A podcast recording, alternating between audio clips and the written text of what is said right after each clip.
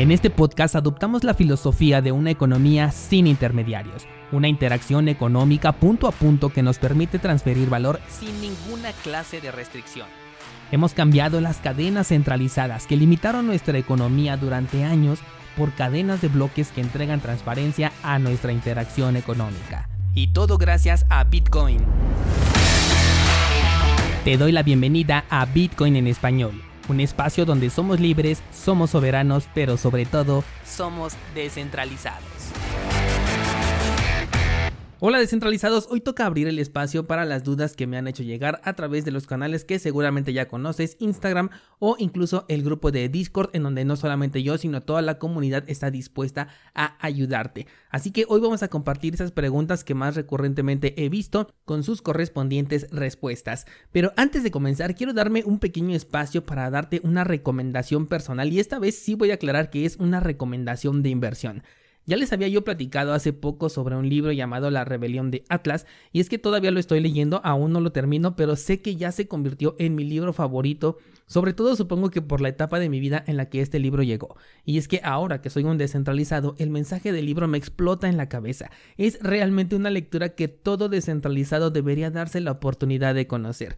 El libro es bastante denso, pero si eres de los que no les gusta leer en formato tradicional, me he puesto a buscar y encontré una aplicación que se llama Storytel y ahí está en formato audiolibro, con una forma de contarlo que para mí me parece que le da un plus a la historia por la manera en la que está narrado, o al menos personalmente cuando lo escuché para saber si se los podía recomendar a ustedes en este formato, dije, wow, esto es una experiencia completamente diferente y la verdad es completamente auténtica, me gusta mucho la voz que le meten el libro tiene ese enfoque descentralizado y de cierta manera utópico que ojalá podamos conseguir en el mediano plazo entre nosotros y a pesar de haber sido escrito hace ya una gran cantidad de años es impresionante cómo se mantiene vigente ya que las cosas no han cambiado en el mundo del lado de los saqueadores como le llaman aquí en el libro pero sí ha cambiado para nosotros y nos deja ver lo que podemos llegar a construir y cómo debemos defenderlo a toda costa.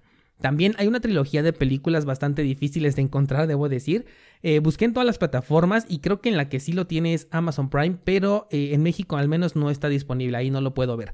No sé si las películas le hagan justicia realmente al libro, porque todavía no las he visto, más que nada porque no quiero algún spoiler antes de terminar el libro. Pero bueno, el punto es que te quería compartir sobre el título de este libro, La Rebelión de Atlas, y que lo puedes encontrar en formato físico, digital, audiolibro e incluso estas películas, aunque dudo mucho que puedan hacerle justicia a lo buena que es la historia del libro. Así que recomendación de inversión por mi parte, invierte tiempo en leer este libro, La Rebelión de Atlas. Creo que sería incluso súper interesante que después si ya algunos descentralizados han tenido la oportunidad de leerlo, pues que formáramos una sala en Clubhouse para hablar de este contenido, porque la verdad siento que vale completamente la pena y se apega mucho a lo que tenemos ahorita con Bitcoin y a las puertas que nos ha abierto. Así que espero que lo puedas leer y compartirme tus impresiones porque la verdad es que yo estoy impactado y todavía me falta algo del libro por leer.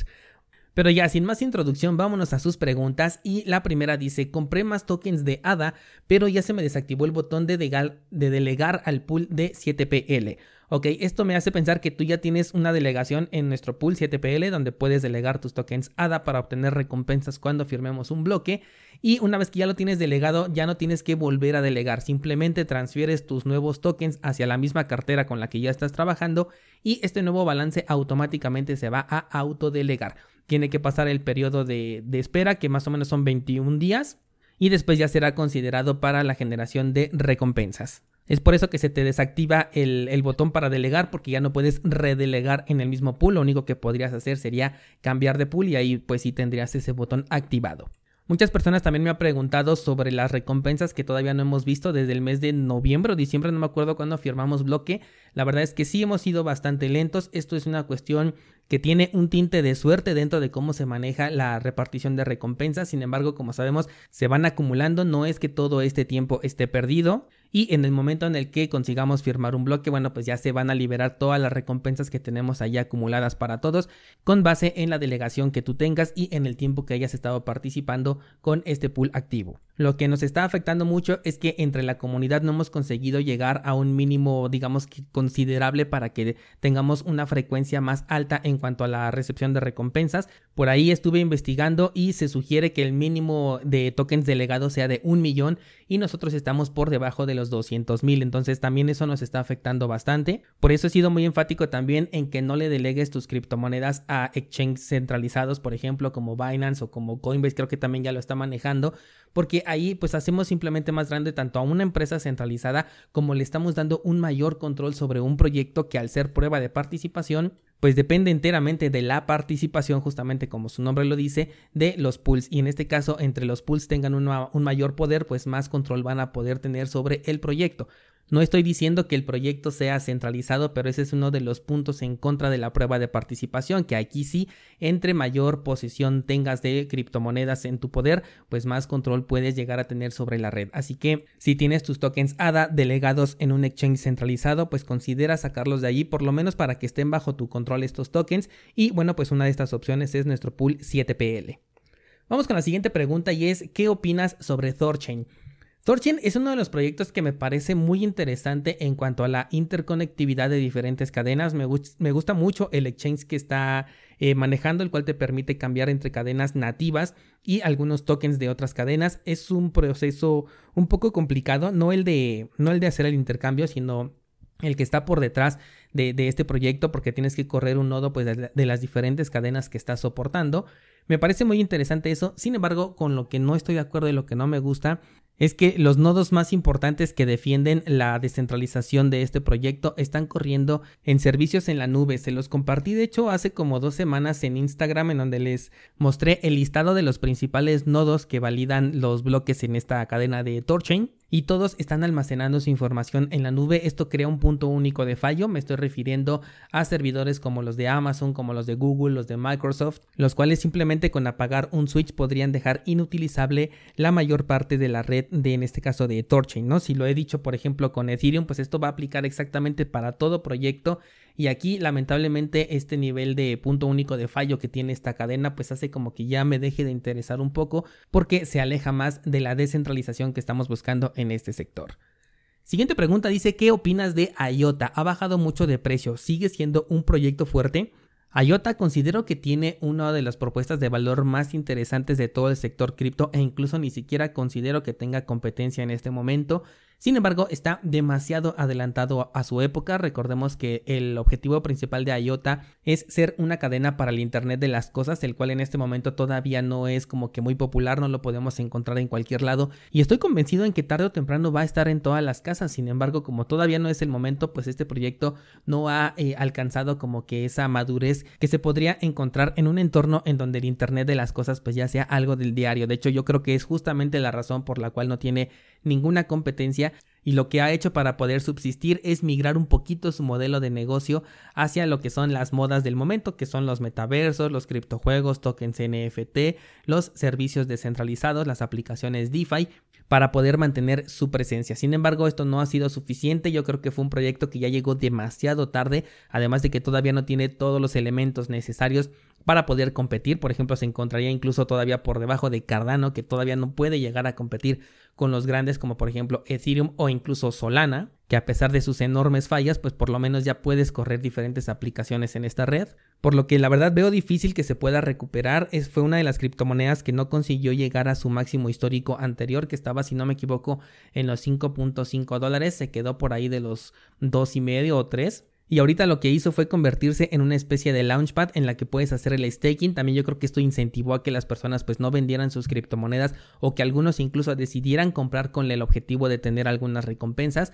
Y esta especie de launchpad pues lo que hace es entregarte tokens de proyectos que todavía no son lanzados al mercado con el objetivo especulativo de que en algún momento lleguen a tener una valorización importante y pues tú puedas obtener buenas ganancias. Aquí lo único que no me gusta es que los dos proyectos que están entregando que son Shimmer y Assembly tienen una emisión bastante alta, por lo tanto los tokens que están entregando, que además son demasiados, no creo que se puedan valorar mucho en el mercado cuando salgan, pero finalmente cualquier dinero que venga gratis pues es bienvenido. Personalmente no le voy a invertir más a este proyecto, no le voy a meter más capital, no voy a incrementar mi posición, pero pues como yo ya soy holder de esta criptomoneda desde el 2017, si no me equivoco, Lo que sí estoy haciendo es el staking para poder eh, recibir estos tokens. En algún punto probablemente los pueda vender y obtener ganancias. Y voy a continuar especulando con el precio esperando salirme con una buena ganancia. Vamos con la siguiente pregunta y dice, ¿cuál es la función de un nodo de Bitcoin? Ok, eh, un nodo de Bitcoin se encarga de validar los bloques que ya fueron agregados a la blockchain por parte de un minero. Cuando un minero encuentra el hash correspondiente al siguiente bloque, este lo agrega a su propia blockchain y lo propaga. De esta forma, todos los nodos que están corriendo alrededor del mundo pueden encontrar este bloque y con base en las reglas del consenso se ponen a validarlo uno por uno, con la finalidad de agregarlo a su propia blockchain. Cada nodo tiene una copia de la blockchain que es completamente independiente, no es copia de otro, sino que cada uno va validando cada uno de los bloques que están siendo agregados por parte de los mineros. Esa es justamente la función de un nodo, que puedan validar que los bloques que vayan siendo agregados a la blockchain de Bitcoin cumplan con las reglas del consenso. Esto lo vamos a ver de hecho en el curso de aspectos técnicos de Bitcoin. Te sugiero que pases a checar por lo menos la clase inicial, la cual publiqué el día viernes. Te recomiendo mucho que cheques este contenido porque ahí vas a resolver muchas de las dudas sobre qué es lo que ocurre detrás de una transacción, cuáles son todas las partes que están involucradas en el desarrollo de Bitcoin, en su seguridad, su descentralización, su inmutabilidad, todo desde aspectos técnicos pero explicados para que cualquier persona los pueda entender. No es un curso especializado para desarrolladores, sino para cualquier persona pero que conozca por lo menos los aspectos básicos de Bitcoin. Lo encuentras en cursosbitcoin.com. Siguiente pregunta dice, ¿puedo comprar Monero con tarjeta de crédito? Nunca he visto un lado que te permita comprar Monero con tarjeta de crédito. No sé si Binance lo permita. Sin embargo, no le vería mucho sentido a comprar Monero con, con esta tarjeta.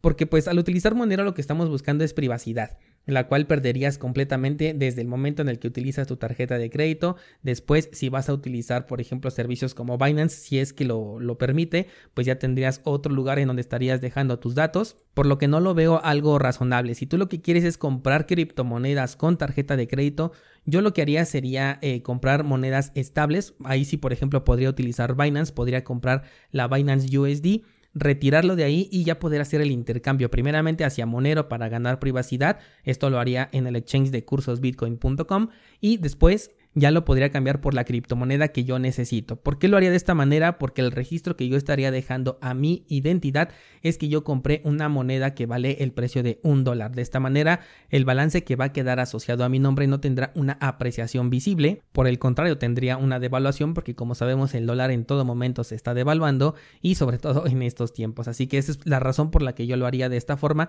si forzosamente tuviera que utilizar una tarjeta de crédito. Siguiente pregunta dice, eh, ¿Qué opinas del control que tiene MicroStrategy sobre Bitcoin? MicroStrategy no tiene ningún control sobre Bitcoin, tiene control sobre los Bitcoin que ha comprado, ¿no? Sobre sus propios satoshis, pero no tiene control sobre Bitcoin como criptomoneda, como tecnología, ni mucho menos sobre sus reglas. Este es uno de los puntos más importantes que tiene Bitcoin, que no importa si alguien cuenta con el 99% de los Bitcoin minados, aún así no puede cambiar las reglas del consenso porque su consenso está descentralizado. Es lo que te comentaba hace un momento cuando hablábamos de los nodos. Cada nodo que está corriendo a lo largo del mundo tiene una copia de la cadena de blockchain que ha verificado bloque por bloque y si en algún momento alguien quisiera cambiar las reglas del consenso, automáticamente nuestros nodos invalidarían ese bloque, se lo saltarían y seguirían operando con normalidad, sin importar si es esta persona que tiene el 99% de los Bitcoin en su control.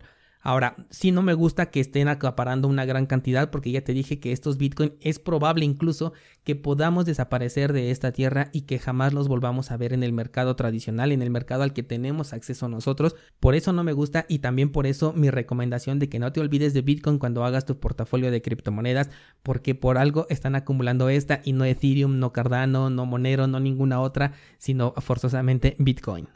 Vamos con la siguiente pregunta y dice, creo que debería ser transparente en cuanto a cuando recomiendas algo porque recibes un pago y cuando realmente lo recomiendas por un gusto personal. Me parece muy buena esta pregunta o más bien esta sugerencia y efectivamente voy a ser completamente transparente. Yo no acepto ninguna ningún pago por lo que yo estoy hablando con respecto al tema de criptomonedas. Sobre todo porque me gusta poder cambiar de opinión libremente, ¿no? Si en algún momento, por ejemplo, yo he recomendado Trezor como una cartera en hardware para guardar tus criptomonedas y ahorita quizás la podría yo dejar en una segunda o tercera opción porque ya no la considero como la mejor. Si yo hubiese recibido una compensación por recomendarte esta cartera en hardware, pues me sería como que un poco más difícil cambiar de opinión, ¿no? Pero en este momento puedo decirte, ¿sabes qué? Si vas a comprarte tu primer cartera, deja Trezor como tu tercera opción porque ya no es la mejor y lo puedo decir libremente. Lo mismo con Wasabi Wallet que igual te puedo decir, sabes que definitivamente ya no la uses porque ya no es segura, ya no es conveniente, ya se vendieron, ya es parte de, los centralizados y juega en contra de las reglas de Bitcoin, ¿no? Entonces a mí me gusta tener esta libertad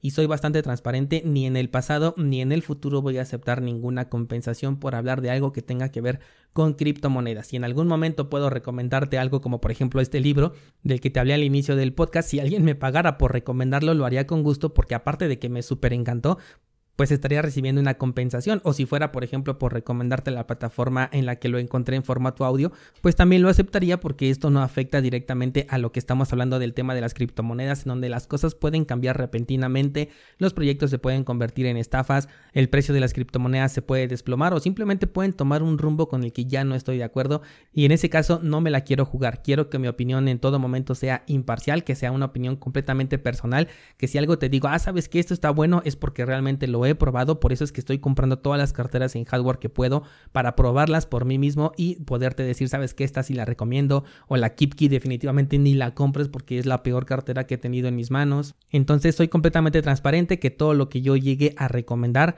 es porque realmente lo he usado y porque me gusta y tengo la opción para poder cambiar de opinión en cualquier momento porque no recibo ningún incentivo por hablar de nada que tenga que ver con criptomonedas, ¿vale? Lo único que sí te puedo recomendar es cursosbitcoin.com porque ese es un contenido completamente propio. Vamos con la siguiente pregunta y dice, ¿qué cartera puedo utilizar para recibir los Monero que voy a utilizar como temporal para conseguir mi privacidad? Ah, pues en realidad puedes utilizar cualquiera. Lo tiene, si no me equivoco, eh, Coinomi, lo tiene Exodus, lo tiene Ledger, lo tienen Trezor y casi todas las carteras multifirma aceptan a Monero. Pues como nada más va a ser como algo temporal, mientras tengas tú la clave privada de esas, de esas criptomonedas, pues creo que es, es suficiente. Incluso podría utilizar una cartera en software. La, la misma cartera de Monero, la oficial, es una cartera en software, podrías utilizar ella, la puedes descargar desde la página oficial de Monero, te va a dar el acceso a tus claves privadas y como lo vas a utilizar únicamente como puente para conseguir la privacidad, pues el tiempo en el que vas a correr un riesgo de pérdida es bastante pequeño porque nada más va a ser esta transición en lo que compras tu nueva criptomoneda. Así que cualquiera que tenga el soporte y que te dé las claves privadas está altamente recomendada para este efecto de hacer un puente. Vamos con una pregunta más porque me parece muy interesante y dice, ¿por qué el segundo mix que se hace en Samurai Wallet tarda tanto en hacerse? Esto es porque no tenemos una liquidez suficiente, no hay muchas personas que estén interesadas en conseguir la privacidad de sus criptomonedas, o quizás ya la tienen como es Bitcoin y Bitcoin no se está moviendo a cada rato, pues es probable que ya hayan hecho un conjoin hace 5 años y ya no sea necesario que lo vuelvan a hacer porque esas criptomonedas no las han tocado en todo este tiempo, ¿no? También existe esa posibilidad. El, mix de, de Samurai Wallet prácticamente se hace instantáneo el primero, pero si tú dejas que haga los demás, pues tiene que conseguir una nueva liquidez, porque de lo contrario lo estaría volviendo a mezclar con las mismas personas y esto haría que fuera ineficiente. Es probable que incluso pudieras obtener nuevamente las mismas UTXO o las mismas entradas de Bitcoin que salieron en un principio y pues se perdería todo el sentido de hacer un coin join. Es por eso que después de existir una primera mezcla, después ya se tarda demasiado, pero no hay ningún problema porque tú lo puedes dejar ahí, al menos es una cartera en donde tú tienes las claves privadas, tienes el control de estas criptomonedas y si no lo quieres dejar allí pues simplemente lo puedes sacar. Aunque ahí diga que está pendiente el segundo la segunda mezcla no hay ninguna transacción en ejecución en ese momento. Tú lo que hiciste fue darle la autorización a la plataforma para que pueda utilizar tus fondos en una segunda tercera cuarta o quinta mezcla pero mientras no exista la liquidez necesaria para generar esa transacción, pues se va a quedar ahí simplemente esperando y tú ya tienes el control de esas monedas, las puedes sacar ya de tu cartera con una sola mezcla sin ningún problema, si es que no te puedes esperar. Aquí al respecto, el otro día estaba pensando que deberíamos de hacer como que un conjoin day, o sea, un día específico al año en donde todas las personas realicemos el conjoin de nuestros Bitcoin sobre todo para evitar esa, esas listas negras, ¿no? Porque en este momento, pues, si todos pudiéramos mezclar nuestros satoshis en un día específico, pues prácticamente estaríamos ofuscando al chain analysis y eso nos vendría de perlas para todos para conseguir la privacidad de nuestros Bitcoin. Quizás sea un movimiento que podamos comenzar a popularizar, hacerlo una vez al año y convencer a otras personas de que pues se unan a este movimiento, ¿no? Incluso aunque ya tengan la privacidad de sus criptos, sería genial que en ese momento las pudiéramos remezclar. Probablemente las comisiones se alzarían un poco en ese día, pero conseguiríamos un entorno con una privacidad impresionante y creo que nos vendría bien a todos hacerlo una vez al año.